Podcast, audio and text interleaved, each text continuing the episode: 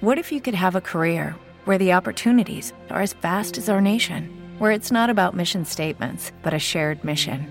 At U.S. Customs and Border Protection, we go beyond to protect more than borders from ship to shore, air to ground. Cities to local communities, CBP agents and officers are keeping people safe. Join U.S. Customs and Border Protection and go beyond for something far greater than yourself. Learn more at cbp.gov/careers. Globero amateur o profesional, todos en grupeta en Biciescapa Podcast.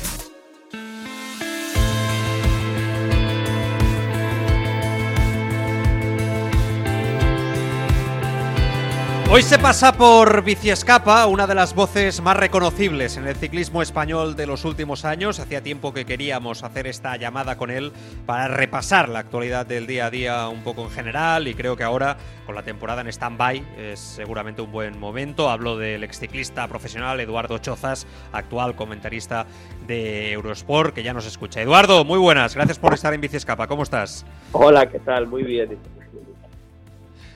Oye, antes de nada, felicitarte por tu prueba de esfuerzo y superación tras tu trasplante de médula. Te lo digo desde el corazón. Eres un ejemplo de lucha para todos nosotros, más incluso ¿eh? que cuando ganabas etapas agónicas en el ciclismo profesional. Eduardo.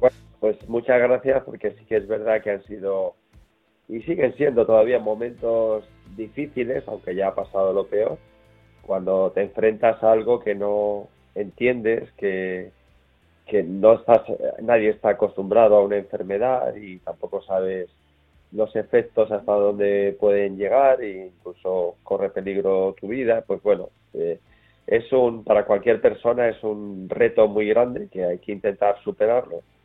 Unos tenemos más suerte que otras personas, pero esto afecta a todo el mundo, no es algo que nadie nazca ni preparado ni, ni sabiendo que va a salir eh, indemne de, cualquier enfermedad. Entonces, desde luego es una prueba muy, muy difícil para cualquier persona y para mí también. Y aquí sigo luchando ya bastante mejor, pero todavía me queda algún añito más para recuperarme si todo va bien del todo y volver a hacer algo a la normalidad física, se puede decir Así que bueno, pues también ese mensaje que yo quiero mandar a otras personas que estén atravesando también momentos difíciles con la salud y que por lo menos hay que intentar vivir el día a día, luchar cada día, cada día es un día más y como lo hacemos en los deportes y sobre todo en el ciclismo, dices, bueno, pues una etapa menos o un día más que, que lleva recorrido, pues hay que ir pasando esos momentos.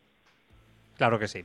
ha dicho, Eduardo. Eh, claro que sí, seguro que sí. Oye, eh, vamos a hablar de ciclismo un poquito, ¿eh? si te pues parece. Pues mejor, ¿Viendo mucho ciclocross estos días en Eurosport Player? ¿Estás, ¿Estás viéndolo? Pues sí que me gusta, ¿no? Lo estoy viendo en Eurosport, lo veo a bajo demanda a la hora que, que mm. puedo, tengo un ratito, me siento que eso es la ventaja que tiene poder verlo claro eh, a, la hora que, te viene a ti bien y bueno, es impresionante, ¿no? Las últimas dos victorias de Van Aert que ha reaparecido y, bueno, pues es un fenómeno, ¿no? En todos los aspectos, se puede decir. Mm. Eh, oye, ¿debería ser olímpico después de, de, lo visto de ayer, por ejemplo, ayer domingo en Valdisol, ¿no? Con la nieve y todo. ¿Tú crees que el ciclocross, yo no sé si incluso invierno o verano, ¿eh? ¿Debería ser olímpico en los próximos tiempos? A mí me parece que ¿por qué no puede ser olímpico? Es decir, es un deporte como cualquier, como el mountain bike. Eh, creo es una especialidad muy parecida ¿no? al, mountain bike, quizá más espectacular por lo que los mm. circuitos son más cortos. Y yo creo que podría serlo perfectamente. Reúne todas las condiciones para que lo sea. Hmm. Eh, estamos en este periodo de pretemporada, ahora en el mes de diciembre. Eh, de tus épocas como ciclista profesional, ¿qué recuerdas de estos días? ¿A los ciclistas generalmente les gusta estos primeros meses de acumular kilómetros o, no? ¿O no gustan demasiado? Pues, a ver, yo en mi época, yo creo que había de todo también. Yo hacía una preparación muy basada en la preparación física general, ¿no? Hacía eh, hacía a pie, hacía multisaltos, hacía gimnasio. La bici quizá la aparcaba un poco, ¿no? No, hacía apenas kilómetros solo para ir y venir al sitio de entrenamiento que era la casa de campo y, y, no, no, entrenaba prácticamente en carretera, ¿no? Pero sí me daba unas palizas tremendas para fortalecer los otros grupos musculares, ¿no? Que me hacían falta. Entrenaba un poco como un atleta en general, ¿no? Eh, otros, otros hacían más bici, pero bueno, en una época quizá más relajada porque estás en casa, ¿no? Estás con la familia, estás un poco más a gusto en ese sentido, no estás viajando como cuando empieza la temporada. Acabo de venir de Calpe estos días y, bueno, ah, muy bien. Que medio pelotón internacional ya está allí, desde el de Kenny hasta el, eh, el, Astana, el Arkea, el, bueno, el Grupama, y vamos, estamos a principios de, de diciembre, quiero decir que, que todavía algunos van con la ropa de este año, eh, que, incluidos los equipos donde van a pertenecer y, bueno, pues da gusto verlo, ¿no? Porque aparte hace muy buen tiempo. Nosotros, yo voy a volver a hacer un campus de ciclismo en Calme, en Calpe, por eso también he vuelto para ver rutas. Muy bien. Pero me agrada ver eh, todo este espectáculo ciclista ahora en, la Costa Blanca, ¿no? Y un poquito más arriba en, en, en Denia estaba también el AG2R Citroën, o sea que hay medio pelotón internacional por ahí abajo. Mm, sí, es verdad, sí. Eh, y sin duda que, lo celebramos, ¿eh? que vengan a nuestro, a nuestro país, un poco también pues por el buen tiempo, un poco porque los precios quizá, quizás son un poquito más baratos ¿no? que en otras, eh, en otras localizaciones, ¿no? Todo ayuda y oye, y nosotros encantados. Sí que da la sensación que ahora las pretemporadas, Eduardo, son un poquito como más, no sé, no sé si decirte, más duras o, que realmente con esta nueva tendencia de competir durante todo el año, ¿no? Estos nuevos monstruos que, que están ahí luchando prácticamente por los objetivos todo el año. Es, es verdad que hay picos de forma aún, por supuesto, esto no cambiará nunca, pero sí que es verdad que uno, bueno, no sé, yo ya empiezo a tener la sensación que los ciclistas de ahora paran un mes, mes y medio y que el resto es estar en el meollo, competición a muerte. Yo no sé si mentalmente esto, ostras, se puede soportar o es demasiada presión. Bueno, es, es lo que conlleva hacer deporte. El deportista nunca puede estar parado, ¿no? Como mucho el mes este para que la mente eh, y el cansancio físico también, pues se reinicie todo un poco y luego ya hay que estar haciendo algo, ¿no? De entrenamiento, ya sea de un tipo, de otro, como a ti te guste, como te vaya mejor. Y luego es verdad que los equipos hoy día estructuran muy bien los calendarios, eh, son equipos los World Tour de prácticamente 30 ciclistas, no todos empiezan a tope, los más jóvenes y demás, la temporada empieza a finales de, febrero. Se puede, o sea, a finales de enero ya empiezan alguna prueba. Principios de febrero, sí y a principios de febrero ya pues, con más pruebas como la, la vuelta a la comunidad valenciana, la vuelta a Andalucía, otras fuera.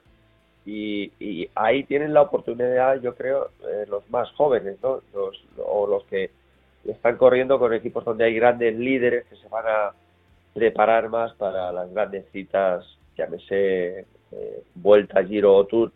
Y, y, yo creo que un poco hay, hay un la mitad del equipo además se les ve entrenando, que hacen dos grupos, dos bloques. Unos que van más deprisa porque van a empezar ya en, enero a competir y otros que van un poco más lentos, que van a, ir haciendo eh, entrenamientos un poco dirigidos a, otras citas más, más lejanas. Entonces, bueno, hay que, hay que entrenar, hay que trabajar todos los días y, y poco a poco, no se puede decir. Pero bueno, está muy bien programado. eh, Eduardo, eh, de cara al 2022, eh, ahora que lo, vemos un poquito con eh, perspectiva, em, ¿podemos asistir a un 2022 de tiranía absoluta de Tadej Pogachar o, esto es muy difícil? Porque ya el último año casi, casi, ¿no?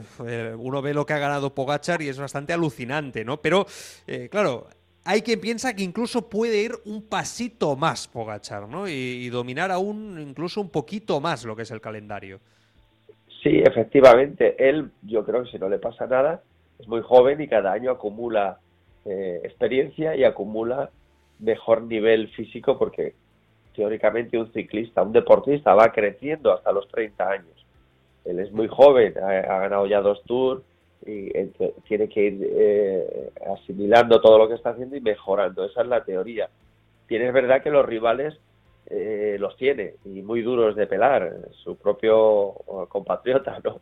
eh, Primo Roglic, que, es un gran candidato, que en el Tour tuvo muy mala suerte, otros ciclistas eh, que también están ahí al acecho. Cada año es un es diferente. Eh, hay que contar con, con Pogachar, por supuesto, pero también con el resto de rivales. Creo que no eh, no lo no es fácil ganar una vuelta grande como el Tour, donde todos van con todas las intenciones y muchas veces, como se ve todos los años, no depende ni siquiera de uno mismo, depende de las circunstancias, que no tengas una caída, que no tengas un problema, que si eso a veces es que te toca la varita mágica de la lotería para que te libres de una caída masiva donde estás en el centro y no tienes salida o te pilla por tu lado. Quiero decir con esto que muchas veces hablamos con demasiada facilidad de que un ciclista como Pogacar o demás lo tiene fácil. Nunca lo va a tener fácil a pesar de ser el mejor, porque posiblemente sea un ciclista que tengamos para una década, vamos, prácticamente imbatible si no le pasa nada, ¿no? Con las capacidades que tiene. ¿Tú ves posible en el ciclismo actual ganar Giro Tour en un mismo año? Eh, lo digo porque si alguien quizá puede hacerlo es Pogachar. Sí, lo, eh, yo creo que hoy día como que es más complicado esto, no sé por qué, se centran mucho en una gran vuelta, entrenan mm. muchísimo en altitud hasta el último momento, declinan a hacer muchas competiciones, se centran en entrenamientos muy duros, muy específicos y no, no hacen un poquito pues las cosas que hacía Miguel Indurain, que iba al giro un poquito más verde, se puede decir, de preparación, pero superaba la prueba en el Giro y luego le servía de trampolín para hacer un gran tour, ¿no? Claro. Eso, ya cada vez se está viendo menos, ¿no? En el ciclismo actual. Eh, corren menos carreras también, se entrenan más, con más adelantos técnicos a, su, a su, su disposición, los vatios, el peso, eh, todas las mejoras aerodinámicas que se estudian. La verdad que hoy día es más difícil ganar, se gana por menos tiempo, con menos diferencias y se trabaja al límite pues todos los pequeños detalles que poquito a poquito suman bastante y ahí pues se gana un 1 un 2% que, que a veces es lo suficiente para ganar al rival. ¿Y los cinco monumentos en un año? ¿Esto lo ves posible?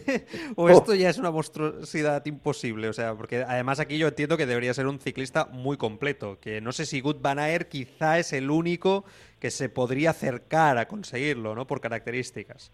Eh, no podemos decir que sea imposible, pero yo lo veo tremendamente, tremendamente difícil, ¿no? Porque son carreras muy complicadas que no solo hay que ser el mejor, sino, bueno, hablamos de y algunas clásicas como la París-Roubaix o, mm. Tour de Flandes son muy complicadas.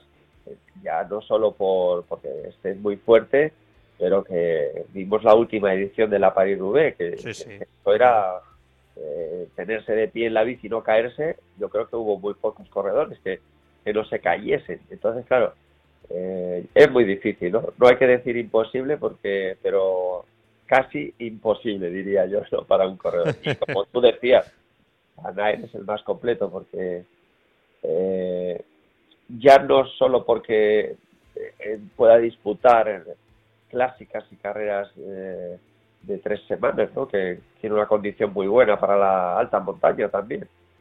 Sin ser un gran escalador, se defiende muy bien en las clásicas y demás, pero es complicado, o sea, es complicado. Yo creo que él sí podría ganar bastantes clásicas de ese nivel y yo creo que alguna gran vuelta puede ganar Bud Van Aert en cuanto haya vueltas que metan un poquito más de contrarreloj, se vuelva un poquito a la estructura clásica de los años 90 con un par de cronos de 50 kilómetros.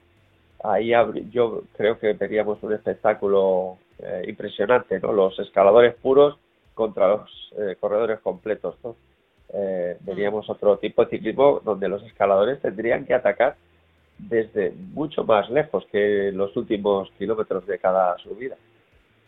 Hmm. Eso me decía el otro día mi entrenador eh, de ciclismo, eh, que no solo Wood sino Pipo Gana también sería otro candidato si metieran más kilómetros eh, de contrarreloj, como dices tú bien, ¿no? Como los años 90, ¿no? Por ejemplo, que con esas distancias de crono en las grandes vueltas, incluso Pipo Gana podría estar compitiendo, ¿no? Con, por grandes vueltas con, con los mejores. No sé si, evidentemente, esto es hacer ciclismo ficción como estamos haciendo ahora, pero es interesante lo que dices, Eduardo, ¿eh? sin duda, porque al fin y al cabo es verdad que la tendencia parece ¿no? a que todo se decida en la montaña.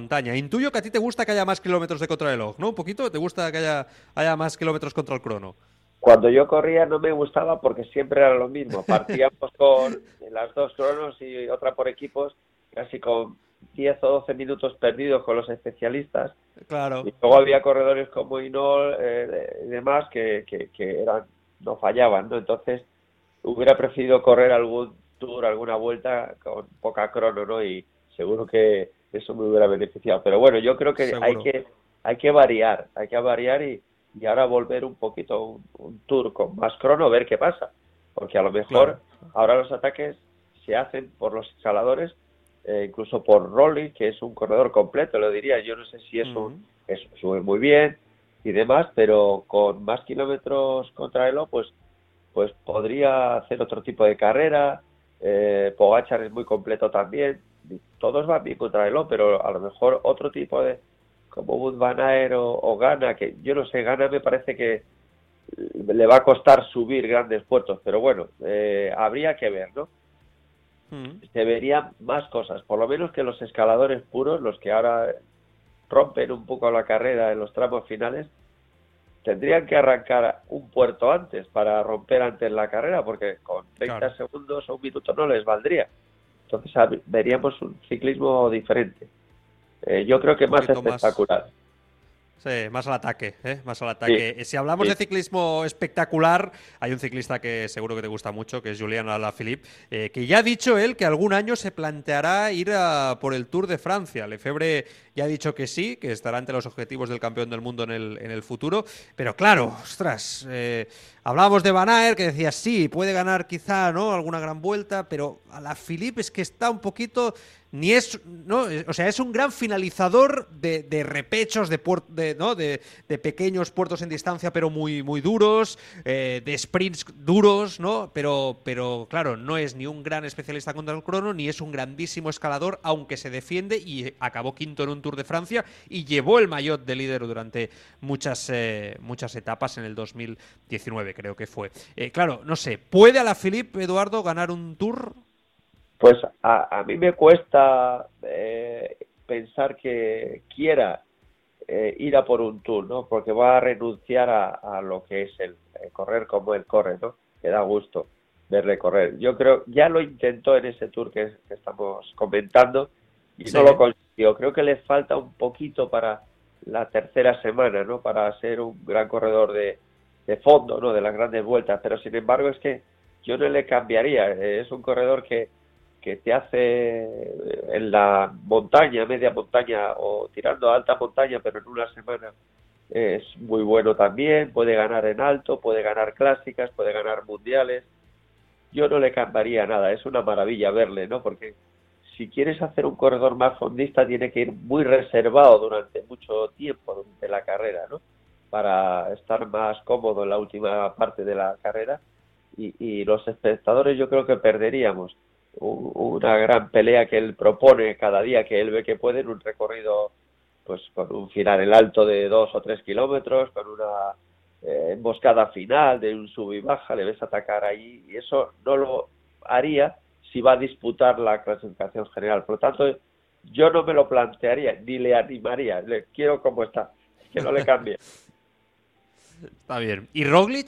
¿Tú, eres de los que piensa que, ha pasado ya su oportunidad en el, Tour, eh, que perdió su gran oportunidad en ese Tour que pierde ante Pogachar el año pasado con la caída? ¿O crees que aún tiene, con 32 años, un Tour en sus piernas, teniendo en cuenta que, claro, sus rivales Pogachar, Bernal y compañía? Yo creo que tiene un Tour en sus piernas. Es un corredor que ha empezado tarde en el ciclismo, era saltador de esquí por circunstancias, lesiones y problemas, empezó con la bici tarde y yo creo que a pesar de la edad eh, que ahora con 32 años eres un chaval en el mundo del deporte, tiene eh, una, un, un, tour en sus piernas. Pero lo que a lo que me refería antes, tienes que tener un poco la fortuna de no tener percances, que eso entra en el guion de las carreras y sobre todo en el Tour, que es una carrera muy peligrosa, ¿no? Y, que hay muchos bajas por accidentes, ¿eh? y los favoritos no se libran tampoco. Entonces, yo a nivel físico es eh, fondista, puede aguantar y aguanta las tres semanas muy bien, va muy bien en la crono y en la montaña. Por lo tanto, y le veo crecer, le veo que, que este año estuvo regular en el Tour, por las caídas tuvo que, retirar y todo, pero vaya temporada que hizo al final, eh, con la Olimpiada y la Vuelta a España. Entonces, yo le pondría además como un serio candidato al año que viene al Tour de Francia. Mm, mm, interesante. Eh, ¿Cuál sería tu escalado de nivel actualmente entre los grandes ciclistas del momento? Yo, por ejemplo, pongo a Pogacar, a Roglic en un peldaño superior, eh, ya pongo por, eh, por detrás a, Bernal. en, tres niveles, ¿a quién pondrías tú en, tres, en tres peldaños, Eduardo? Pues Pogachar, por supuesto, está en el primer nivel, mm. Roglic también, y luego hay, hay una serie de corredores que les falta un puntito, pues eh, los nuestros, eh, eh, a, lo mejor Miguel Ángel López, los escaladores como Gambernal, que les falta un poquito en la crono, ¿no? Y entonces pues, tendrían que ser más más valientes, como Enric Más y demás, ¿no? Porque te ganan en la crono, luego subiendo, como te al final, pues si tienes suerte vas a arañarles unos segundos, pero no lo suficiente. Hay que cambiar con ellos para poder ganarles, ¿no? Entonces, eh, no sé, hay otro nivel donde meterías un montón de corredores que tienen que buscar la alternativa táctica para ganar un tour, ¿no? Porque no tienen las mismas condiciones físicas que a lo mejor estos dos. Hmm. Y fíjate, a Van a Van sí, sí. Yo que Van Aert sí que me fijaría el poder eh, disputar un tour y, quizá le falta un poco la alta montaña, pero le hemos visto hacer cosas con el Jumbo Visma de trabajar para Rolly que iba fenomenal en la alta montaña en los últimos kilómetros. Es decir, que es un corredor que yo personalmente me gusta tanto que apuesto por él para meterse en esa pelea. Es joven también, está en plenitud. Eh, muchos me llamarán loco, pero creo que este hombre, con un tipo de tour que a lo mejor no sea exagerado con rampas tremendas y aeropuertos largos eh, que a él le pueden ir tipo a Indurain y demás, pues, pues como subía Indurain a su ritmo, sin entrar a los ataques de los escaladores, puede, puede ser un ganador de Tour eh, con todos los gallos allí metidos. Qué bueno, me encanta que me digas esto porque además yo, yo defiendo mucho esa teoría y soy súper super fan de ello, ¿no? De, ver a un Good Van reconvirtiéndose, preparando un tour y, poner ya la guindilla a lo que sería su carrera profesional habiendo ganado en todos los terrenos, porque realmente es que está consiguiendo dominar todos los, eh, los terrenos. Uno que no es muy amigo de Good Van es eh, Benepool. Dice Dimers que Benepool, lo ha dicho esta semana, dio el salto a profesionales demasiado pronto, Eduardo. Esto es lo que dice Dimers, ¿eh? Sí, bueno, esto lo veremos con el tiempo. Yo creo que como Ebenepool es otro superdotado, el problema que ha tenido es el eh, pues que ya todo el mundo le pide más de lo que puede hacer a lo mejor porque también ha sufrido ese grave accidente que le aportó prácticamente un año le llevaron al Giro de Italia ya pidiéndole exigiéndole que estuviera en no sé en un podio y, claro cuando no compites durante todo un año ya puede ser Ebenepool. En Giro de Italia es un Giro de Italia. Entonces yo creo que le han pedido demasiado para la edad que tiene. Pero desde luego eh, va, a, va a mejorar, por supuesto, y le tenemos que ver todavía con un calendario correcto, sin problemas, a ver cómo se defiende en una gran vuelta. Pero desde luego con su juventud tiene que ir mejorando. Que es muy pronto, pero es un niño prodigio como Pogachar eh, pues puede correr con los mejores y lo ha demostrado. ¿Que les va a costar llegar a los 40 años como a Valverde? Seguro, porque cuando te metes en la alta competición en esos niveles, pues es muy difícil estirarlo 20 años, ¿no? Con, con eh, cómo hay que entrenar, cómo hay que hacerlo todo, los problemas que hay que superar y demás. Pero desde luego, no lo sé, yo no lo diría. He empezado cuando tenía que empezar. Eso sí, hay que llevarles un poco tranquilos y dejarles que disfruten los cuatro o cinco primeros años porque ellos solos van a ganar carrera sin tener el estrés de, tener que ganar o estar ahí porque creo que a Ebenepool eh, le han llevado demasiado deprisa en cuanto a la exigencia y tenemos un corredor como Juan Ayuso que me ha parecido lo, mismo, que ha corrido demasiado siendo muy joven eh, después de ganar el Giro Sub-23 y hay que llevarlos más despacio para que vayan creciendo todavía porque tienen toda, eh, se puede una década para seguir creciendo, pero adecuadamente, sin meterles prisa. Mm, interesante esto que dices de Ayuso. ¿eh? Eh, ah, déjame preguntarte por Movistar. Hemos escuchado estas declaraciones de Pachi Vila esta semana, responsable de rendimiento del Movistar, al que conoces bien, diciendo que en 2022 el proyecto de Movistar va a despegar. Y yo te pregunto, ¿qué es despegar para Movistar? ¿Volver a ganar una grande?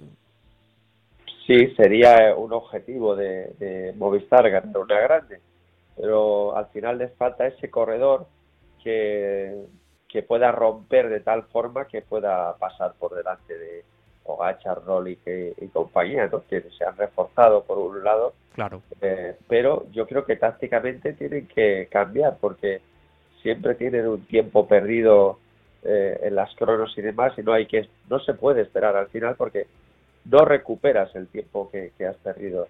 Y yo creo que con un equipazo como Movistar puedes hacer un juego de, eh, se puede decir, para con los corredores que tienes, que pueden estar ahí en el top 5 y grandes corredores como, como Carlos Verón y compañía que, que están un poco supeditados a ellos, pero que a veces hay etapas que estando por delante hacen más bien a sus compañeros que estando ahí con ellos y pueden hacer más daño como equipo. Yo creo que en ese sentido yo les pediría un cambio, un cambio táctico para poder ganar a, estos grandísimos corredores que con amarrar un poquito la carrera les, les va mejor porque se siente, son un poquito superiores bajo mi punto de vista para una gran vuelta mm. porque son muy completos.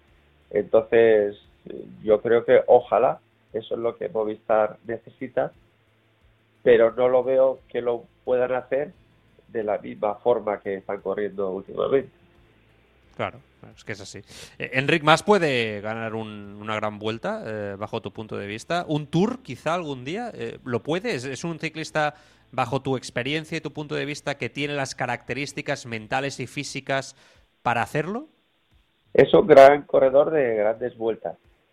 a mí siempre me ha gustado, o sea, yo le está en el segundo escalón ganar directamente es muy difícil para él. Eh, digo directamente es no arriesgándose, estar siempre con el líder, claro. esperar al último kilómetro, a los dos últimos kilómetros, al último puerto, es muy difícil que pueda sacar tiempo a Pogachar, a Rolik y demás. Esa es la realidad. Otra cosa es que él se plantee, eh, pues no sé, eh, como digo yo, otro puerto anterior, no al final, llevar un compañero, buscar una pelea táctica, aprovecharse del equipo, de la táctica, así le vería ganador de, un tour, por ejemplo. Así sí. Eh, hay que derrotar al equipo del líder y demás, pero la única forma de hacerlo es con un, un equipo fuerte y con ganas de, de plantar batalla un poco de lejos para dejar lo más solo posible a los líderes, no a los que dominan la carrera. Claro, entiendo. Eh, dos últimas, eh, Eduardo. La penúltima, ¿das alguna opción de que Froome pueda volver a ser el de antes? Pues ya lo estoy dudando un poco, porque yo creo que ya ha tenido un año para mejorar un poquito y realmente no, no le he visto mejorar nada, ¿no?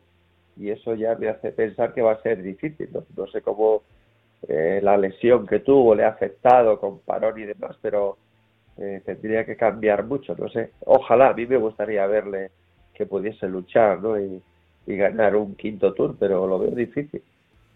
Mm, sería una historia de superación muy, muy bonita. Y después la última.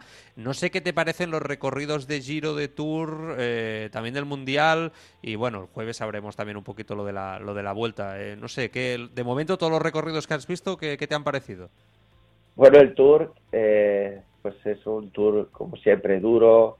pues este año con la etapa que llega al Col de Granón, que desde mm. que la hice y la gané yo en el 80 y ya no me acuerdo en el 87 que ya ha llovido y, es un poco homenaje eh, a, aquel aquellos tours de, mi época es un puerto muy duro poco muy poco conocido y, bueno pues va a ser va a haber etapas ahí clásicas de estas machaconas eh, al día siguiente se va a ir al Peduet pero con también grandes colosos puertos de de más de 30 kilómetros de subida y bueno, pues veo que ahí siempre va a ganar el mejor, ¿no? En un tipo de recorrido como ese y, sobre todo pues con lo que tiene el Tour, que es que todos los que grandes corredores quieren ir y se matan por, por ir allí, por intentar ganar.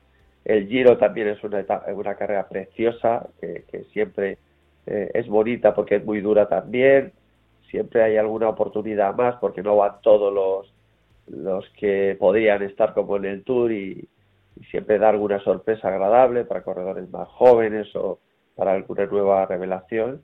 Y la vuelta pues es nuestra carrera que siempre es dura, interesante y que cada año se supera, ¿no? Entonces eh, son eh, carreras muy bonitas, ¿no? Y todas ellas muy difíciles de ganar, sobre todo el Tour, quizá porque todos quieren ir a ella y se esfuerzan al máximo.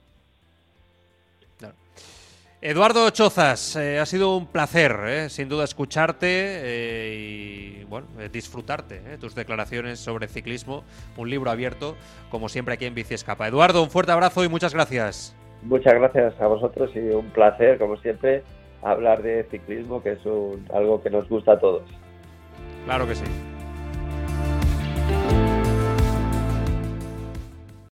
O'Reilly Auto Parts puede ayudarte a encontrar un taller mecánico cerca de ti. Para más información, llama a tu tienda O'Reilly Auto Parts o visita oreillyauto.com.